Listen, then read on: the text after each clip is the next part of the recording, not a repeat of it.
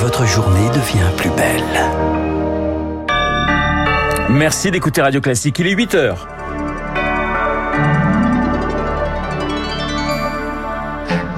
La matinale de Radio Classique avec Renaud Blanc. À la une, bien sûr, l'exécutif isolé et affaibli après le 49-3. Les oppositions peaufinent leur motion de censure. Grande page politique dans ce journal. La politique, mais aussi le loto du patrimoine qui continue de faire recettes.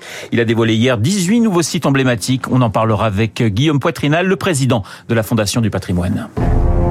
Radio.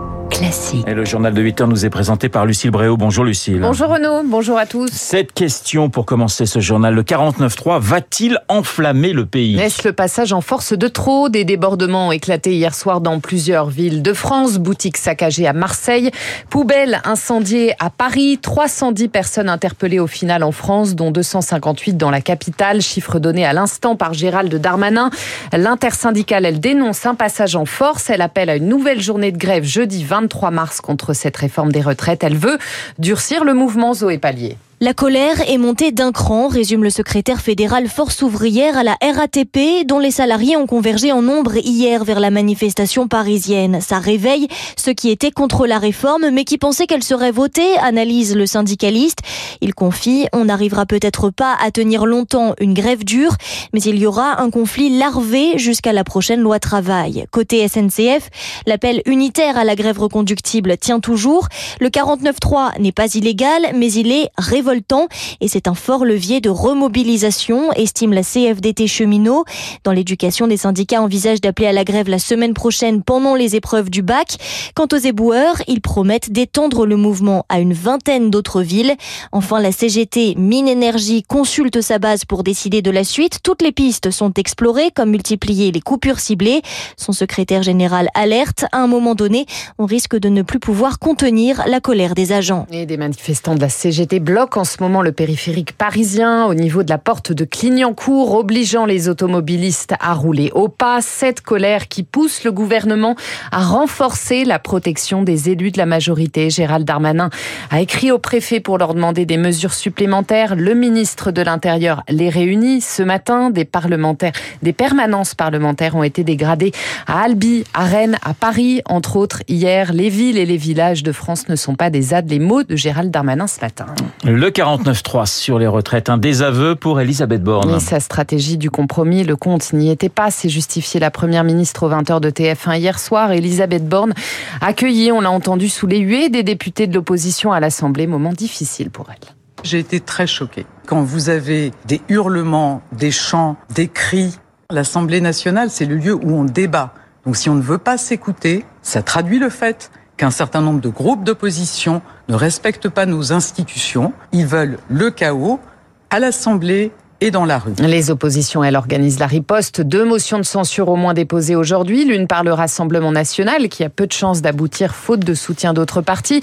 L'autre transpartisane, elle sera portée par le groupe des députés indépendants Lyot. Mais là aussi, les voix risquent de manquer, Lauriane Tout le monde. Attirer les voix des républicains frondeurs. Voilà l'objectif de cette motion de censure qui se veut transpartisane. Pour cela, les députés d'opposition ont travaillé jusque tard dans la nuit sur le texte. Chaque mot doit être pesé pour ne pas dire On va faire très court, assure un communiste. Parmi les signataires de cette motion, le très consensuel groupe Lyot, composé d'une vingtaine de députés indépendants et tous les partis de gauche. Et c'est là que le bas blesse, la signature de la France insoumise. C'est une ligne rouge posée par les députés républicains frondeurs. Pas question de voter pour un texte porté par LFI ni par le Rassemblement national. Alors, une fois n'est pas coutume, la France insoumise est prête à faire un geste. On aura 15 députés de chaque parti en co-signataire de la motion, promet un LFI. Le Rassemblement national ne signe pas, mais il votera pour cette motion. De là à avoir la majorité pour renverser le gouvernement, il faudrait tout de même 25 voix chez les Républicains. Un député écologiste a fait le calcul. Arithmétiquement, c'est possible, s'avance-t-il, mais politiquement, c'est plus compliqué. Compliqué. Et les députés ont jusqu'à 15h pour déposer leur motion. Débat a priori lundi à l'Assemblée. Cette question à présent, et on change de sujet, Air France peut-elle continuer à desservir le Mali? Selon l'aviation civile américaine, ces vols seraient sous la menace de missiles russes du groupe Wagner déployé près de Bamako. Le principal syndicat de pilotes de la compagnie appelle ses adhérents à exercer leur droit de retrait.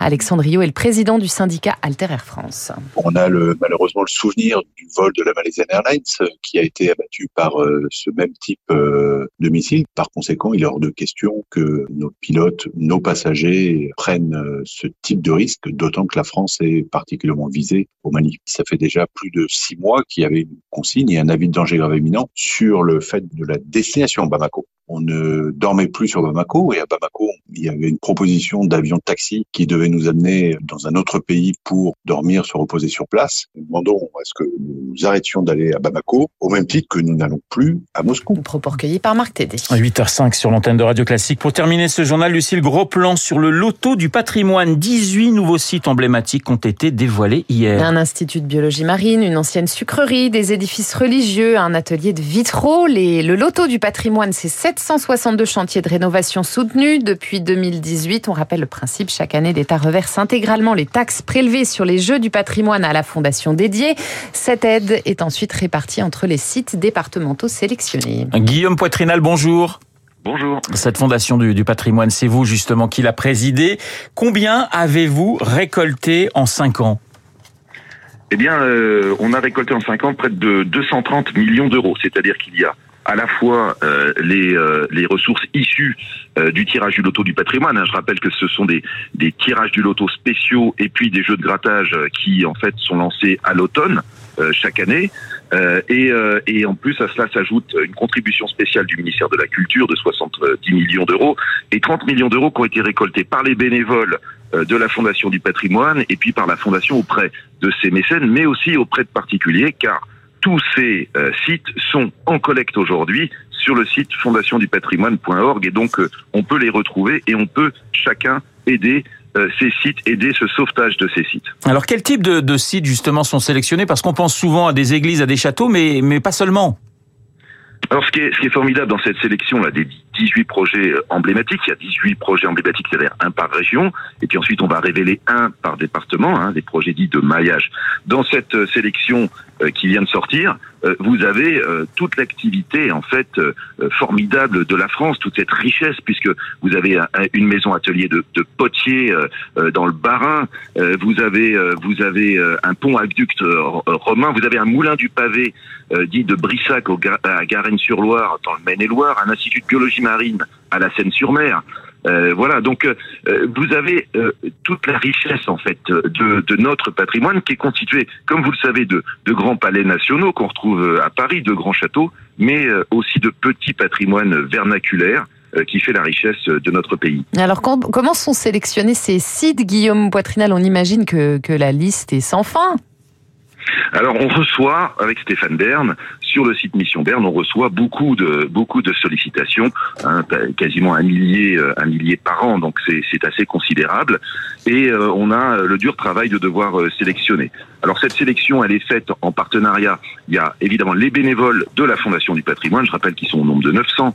vous avez les DRAC, donc du ministère de la Culture. Vous avez également la Française des Jeux qui participe, et puis ultimement Stéphane Bern qui lui-même s'implique beaucoup dans, dans cette cette sélection et fait un, un, un travail absolument remarquable euh, qui permet le sauvetage de, euh, de, de ces sites. J'ajoute aussi nos salariés, puisque la, la, Fondation, on a quand même 70 salariés, euh, dont une partie significative est mobilisée sur le sujet. Alors justement, ce, ce, ce loto du patrimoine, c'est un véritable succès depuis 5 ans.